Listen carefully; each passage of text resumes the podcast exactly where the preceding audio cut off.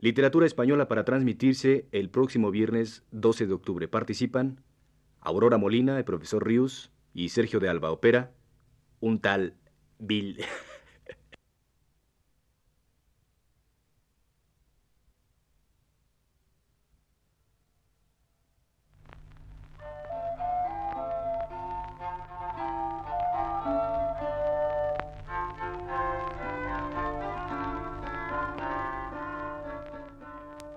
Muy buenas tardes, amable auditorio. Radio Universidad de México presenta Literatura Española, un programa a cargo del profesor Luis Ríos.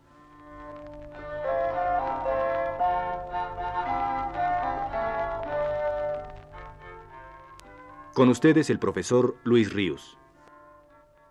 Tras de haberme referido en la pasada ocasión al anónimo auto de la huida a Egipto, vamos hoy a conocer la imagen humana y literaria que Balbuena Prat, uno de los principales historiadores de la literatura española, nos da de los dos dramaturgos que cronológicamente suceden a Gómez Manrique, autor del que nos ocupamos hace quince días. Se trata, como ya entonces dije, de dos autores que sólo por la cronología se hallan próximos a Gómez Manrique, ya que no por la estructura espiritual, puesto que si aquel en ese sentido se hallaba plenamente inmerso en el clima espiritual de la Edad Media, estos a quienes hoy vamos a conocer pertenecen al Renacimiento español, aunque en algunos aspectos conserven rasgos evidentes de pensamiento y sentimiento medievales. Estos dos autores son Juan de la Encina y Lucas Fernández. Juan de la Encina llamado tradicionalmente patriarca del teatro español, nacido en 1469 y muerto en 1529, es una figura ampliamente representativa del espíritu del Renacimiento, con todos sus delicados matices. En esta etapa de los grandes primitivos hispánicos, no es el menor atractivo el complejo de artista y hombre de época con todas las inquietudes que bajo el aparente orden sereno de las construcciones grecorromanas rugían dispuestas al asalto y a la lucha, a la lucha de lo que se llamará la reforma, al asalto del estilo que se denominará barroco en la Roma de los Médicis y los Buonarroti.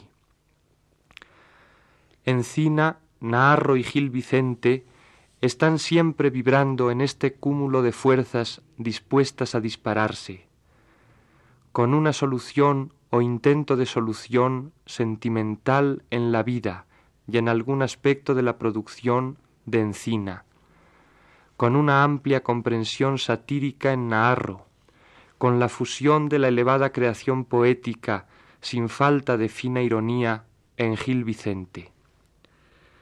Juan de la Encina debe ser localizado en una síntesis de su vida en tres representativas ciudades, Salamanca, Roma y Jerusalén. Salamanca, origen, tradición popular, cultura del Renacimiento español universitaria a consorcio del estudio y la aventura rural, poesía campestre, dialecto leonés, jerga de pastores. Nacido seguramente en Encina o en Encinas, provincia de Salamanca, realiza sus estudios en la famosa universidad cercana.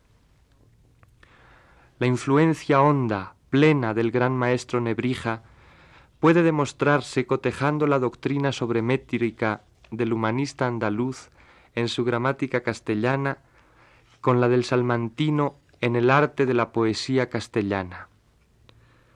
En sus estudios en Salamanca, señala Menéndez y Pelayo, adquirió Encina la cultura clásica de que da muestra en su elegante paráfrasis de las bucólicas virgilianas, y que le fue útil hasta para sus ensayos dramáticos, donde se mezclan las reminiscencias de la antigua poesía pastoril con la tradición del drama litúrgico y popular de los tiempos medios. Esta es la faz doble de este Jano del Renacimiento español, que se da con doble perfil finísimo en encina, humanismo, sabiduría, antigüedad, nebrija, pero también popularismo, medievalismo, pastoral rústica y democrática. El encina de la Universidad Salmantina, al mismo tiempo que se influye por Virgilio, asiste a las regocijadas bromas con los pastores, que plasma en el auto del repelón, y se aficiona al lenguaje pintoresco, anárquico, dialectal de los pueblos cercanos a la Atenas hispana. Derivando de este momento castizo, españolísimo de Encina, brotan sus representaciones para Navidad o Carnaval y otras análogas ante el infante don Juan, hijo de los reyes católicos, o en el palacio del duque de Alba. Roma, capital del gran renacimiento, síntesis de papas inmortalizados por Miguel Ángel, de arquitectura solemne, serena y dominadora, que dogmatiza ex cátedra en las grandiosas cúpulas, de cardenales galantes y refinados, capaces de toda la reconditez psicológica del retratado por Rafael, que no leían a San Pablo para no corromper su latín ovidiano y que se sentaban en los banquetes al lado de las cortesanas, cortesanas que como en el tiempo de Sócrates sabían discutir de filosofía y de arte. En esta brillante orgía hay que colocar al encina que viaja a Roma, que desatiende deberes de su ministerio de clérigo de menores en varios puntos de España para residir en la corte pontificia. En el mismo año de 1513 se representa una comedia de Juan de la Encina, seguramente la égloga de Plácida y Victoriano, en una cena orgía en el palacio del cardenal de Arborea. En una bula del Papa español Alejandro VI se había llamado a Encina clérigo salmantino, bachiller, familiar de su santidad y residente en la curia romana. Podía el poeta disfrutar de sus beneficios en sedes españolas siguiendo en Roma, porque fácilmente obtenía concesiones de los papas como se indica en otra bula del gran pontífice renacentista León X, para que estando fuera de su iglesia, dice textualmente, en corte de Roma, por suya propia causa o ajena, no pudiese ser privado, molestado ni perturbado. Encina vive, pues, en una atmósfera de arte pagana, sensual, de moral laxa, en aquella Roma de los Médicis y los Borgias tortuosos, refinados e intensamente vitales. Pero queda la tercera ciudad, Jerusalén, nombre que marca una fecha cima en la vida espiritual del primitivo. Encina, a los cincuenta años, decide ordenarse sacerdote e ir en peregrinación a los santos lugares a decir su primera misa. Reacción de la raíz, de la médula hispana cristianísima del poeta. La misma que en el siglo XIV prosternaba en las ermitas de la Virgen a la personalidad plenamente vital y sanguínea del arcipreste. Reacción sentimental de la voz íntima no apagada de la Edad Media. Encina va con otros peregrinos a Tierra Santa sin temer peripecias ni dificultades el contraste violento, tragedia de claroscuro, entre la pobreza de la tierra de Cristo y el brillo de la corte del Papa no podía ser mayor, y tuvo que impresionar dolorosamente al autor de los autos de Navidad. Estamos ya en el conflicto entre lo racional y lo sentimental.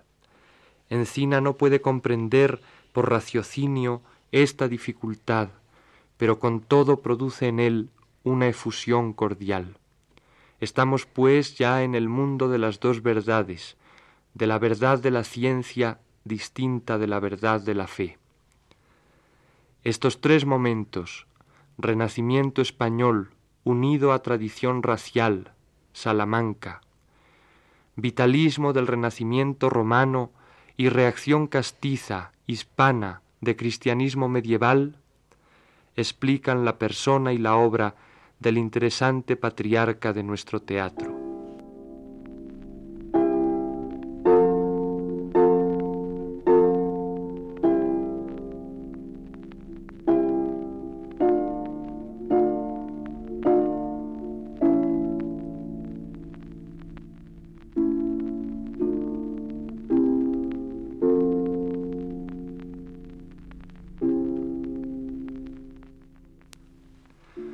Un elemento que no debe olvidarse para explicarnos la obra poética de Juan de la Encina es su cualidad de músico, que da un valor de canto a su lírica y de lirismo a su dramática. Al analizar el teatro de Encina, puede seguirse una trayectoria que parte del diálogo más rudimentario y se acerca a las obras escénicas de una acción más compleja. El punto de origen deberá estar en la traducción de las églogas de Virgilio, que familiariza al salmantino con la poesía pastoril de varios interlocutores. Estas versiones, todas en octosílabos de pie quebrado, menos la cuarta en coplas de arte mayor, democratizan el tema clásico, sustituyen los acontecimientos de la época de Augusto por los contemporáneos al reinado de Fernando e Isabel, hacen hablar a Títiro o a Melibeo, en fin, en el tono del sayagués. Algo muy español, el anacronismo para dar nueva vida a un asunto arqueológico gastado.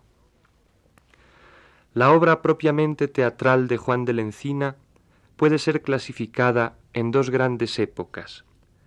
La primera, a su vez, se compone de obras sacras y de obras profanas, en tanto que la segunda solamente de obras profanas, las cuales además tienen una intriga más compleja que las pertenecientes a la primera época. Las obras sacras de la primera época del teatro de Juan de la Encina son églogas o autos pertenecientes a los dos ciclos típicos del teatro religioso medieval, el del nacimiento y el de la pasión y resurrección de Jesús, aunque muestran un grado de evolución del drama sacro castellano mucho mayor que en Gómez Manrique. Oigamos como ejemplo de este aspecto del teatro de Encina un fragmento de su representación a la Santísima Resurrección de Cristo, en el que hablan José y la Magdalena.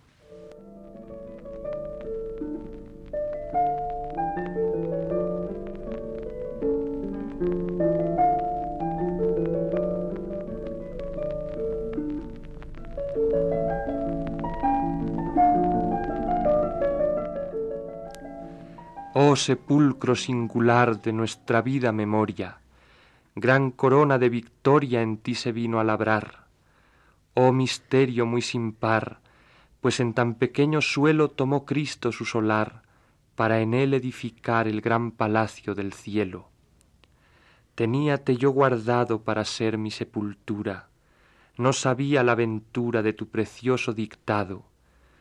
Siempre serás adorado, pues eres hecho tan digno, do Cristo fue sepultado y agora resucitado, con él su poder divino. Oh José, mi buen amigo. Oh María Magdalena, vengas mucho enhorabuena. Dios esté siempre contigo. No me harto yo contigo de ver este monumento. De gran mañana te digo, vine a ver a nuestro abrigo con esta caja de ungüento. Mas según habrás ya habido, bien sabrás que el Redentor resucitó vencedor y el demonio ya es vencido. Bien lo tengo ya sabido, que yo vi muy libre y sano a Cristo, nuestro querido. A mí me ha aparecido en figura de hortelano. Yo que estaba en gran pesar llorando, que no sabía dónde lo hallaría, que le vine aquí a buscar, vile detrás de mí estar, y comenzó a preguntarme la causa de mi llorar. Mas yo que le iba a tocar dijo, no quieras tocarme.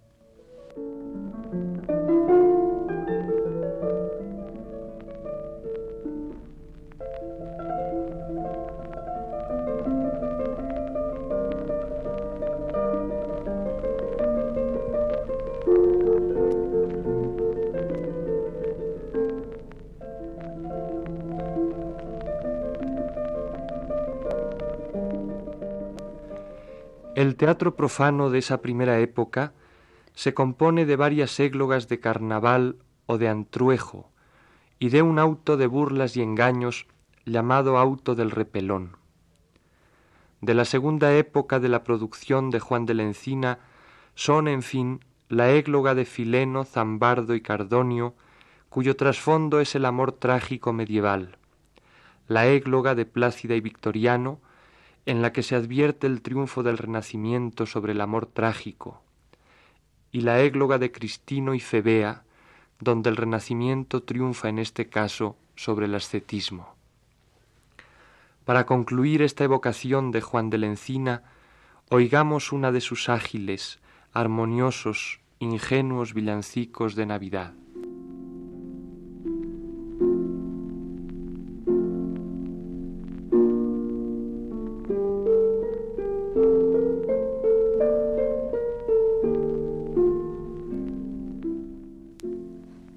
Anda acá, pastor, a ver al Redentor. Anda acá, minguillo, deja tu ganado, toma el caramillo, zurrón y callado. Vamos sin temor a ver al Redentor. No nos aballemos sin llevar presente. ¿Mas qué llevaremos? Dilo tú, llorente. ¿Qué será mejor para el Redentor? Yo quiero llevarle leche y mantequilla, y para empañarle algunas mantillas, por ir con amor a ver al Redentor con aquel cabrito de la cabra mocha, darle algún quesito y una miga cocha, que tendrá sabor, sabor al Redentor. No piense que vamos su madre graciosa sin que le ofrezcamos más alguna cosa, que es de gran valor, madre del Redentor. En cantares nuevos gocen sus orejas, miel y muchos huevos para hacer torrejas, aunque sin dolor parió al Redentor.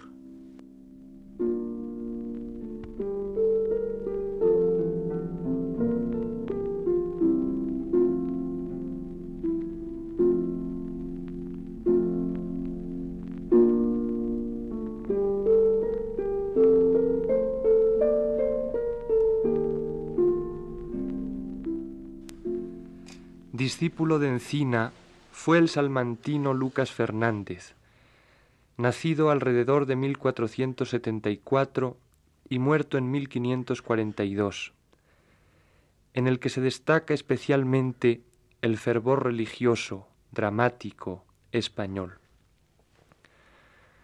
Fernández no está oreado por el aire humanístico que respiró Encina. Sigue el espíritu medieval, popular, exclusivamente. Claro está que la fina repercusión del Renacimiento en la Universidad Salmantina llega a obras como la primera farsa o cuasi comedia, en que, como en alguna égloga de encina, se contrapone el tipo del cortesano al del rústico. Fernández, que antevió varias veces el mundo de los personajes esquemáticos de Calderón, deja sin nombres a los personajes de esta obra. Su obra sacra se divide, como la de Encina, en ciclo de Navidad al que pertenecen dos farsas del nacimiento con elementos ensayagués y villancicos finales, y en ciclo de la Pasión. A este corresponde la obra maestra de Lucas Fernández, capital en nuestro teatro, del auto de la Pasión. A diferencia del teatro secularizado de Encina, este auto se representó en la iglesia y todo en él está en consonancia con la mejor tradición del drama litúrgico. La fuerte impresión de religiosidad resalta en el auto con tanto vigor como posteriormente en las imágenes de Gregorio Hernández y Pedro de Mena. Pasión, lágrimas, sangre, con mucho espíritu divinamente humano de las cálidas palabras de San Pedro o de la Magdalena. Esta pasión rabiosa de que se habla al comienzo de la obra dicta al poeta castellano este cuadro dinámico y violento como un descendimiento de Van der Weyden, en que de la descripción del prendimiento judíos en cuadrilla, linternas, armas, lanzas, verdugos y sayones, con tumulto y vocería, gritos y estruendo, en que se nos presenta a Cristo arrastrando con empujones atroces entre los tañidos de las trompetas, se pasa a la calle de la amargura con el Jesús Nazareno como en un paso de procesión. Oigamos algunos fragmentos de este auto impresionante. Por ejemplo, este diálogo entre San Pedro y San Dionisio, en el que el primero da cuenta al segundo cómo aprendieron a Cristo en el huerto de los olivos y de qué mala manera la turba lo condujo hasta los jueces que habrían de condenarlo.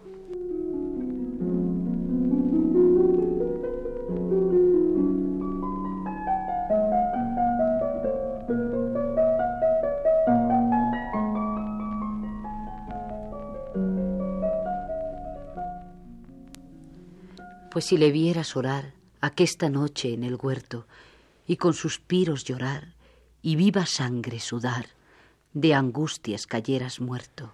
Con esa sangre, por cierto, limpiaba nuestras mancillas. Vino luego un desconcierto muy despierto de judíos en cuadrillas, con linternas y candiles, con armas, lanzas, lanzones, mil ribaldos y alguaciles, mil linajes de hombres viles, mil verdugos, mil sayones, con tumulto y con estruendo, con gritos y vocería, mil varaundas haciendo, muy corriendo prendieron nuestra alegría. Vino Judas delantero, su discípulo criado, muy audaz y muy artero, y dio un beso al gran cordero por dejarlo señalado. Y llegó el pueblo malvado, todo lleno de crudeza, y asió de aquel sin pecado humanado, maestro de la nobleza. Oh falso Judas traidor, que con paz hiciste guerra, sórbate con gran furor el abismo bramador, tráguete vivo la tierra. Oh sucio, infernal, maldito, ¿cómo pudiste vender la sangre del infinito Dios bendito? Él te quiera conder. Después que todos llegaron, lo que a mí más me quebranta es la soga que le echaron y crudamente anudaron aquella santa garganta. Luego allí fueron atadas sus santas manos atrás, y asaz palos y puñadas, bofetadas le daban. Mira, verás. Oh Señor mío y mi Dios, descanso de gloria y paz, que por redimir a nos sufrís mil injurias vos en vuestra divina faz. Ay, si vieras cuán feroces le llevaban arrastrando con empujones atroces, y con voces otros le iban denostando, y los otros repelaban las barbas angelicales, y los otros le mesaban, le escupían y llagaban con heridas muy mortales, y los otros le mofaban, otros que le hacían gestos, y los otros le empujaban y ultrajaban con escarnios y denuestos. Con los dedos le querían los santos ojos sacar, de codo le sacudían, otros el pie le ponían por hacerle tropezar, verle en tierra arrodillar, caer mil veces de pechos. No hay quien deje de llorar sin dudar estos aborribles hechos. Hacedor de tierra y cielo, oh Rey Santo, poderoso, oh nuestro bien y consuelo, que por quitarnos recelo padecéis tan amoroso. Y trompetas y bocinas le tañían por detrás, y así estas gentes indinas y mezquinas le llevaron a Caifás. Lleváronle en pocos ratos de Anás a Caifás y de Herodes a Pilatos. Tantos tratos le han dado que te helarás. Hanle traído arrastrando por las calles esta noche. Él gimiendo y suspirando, y su sangre derramando muy humilde y sin reproche. Llamábanle encantador unos, y otros hechicero, otros que blasfemador. Ay, dolor, pues muere, ¿cómo no muero?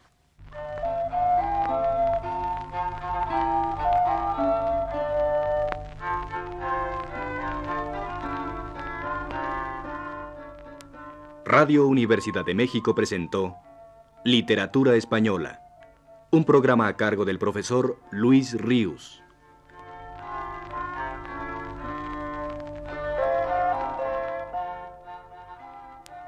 En una intervención especial escucharon ustedes la voz de Aurora Molina.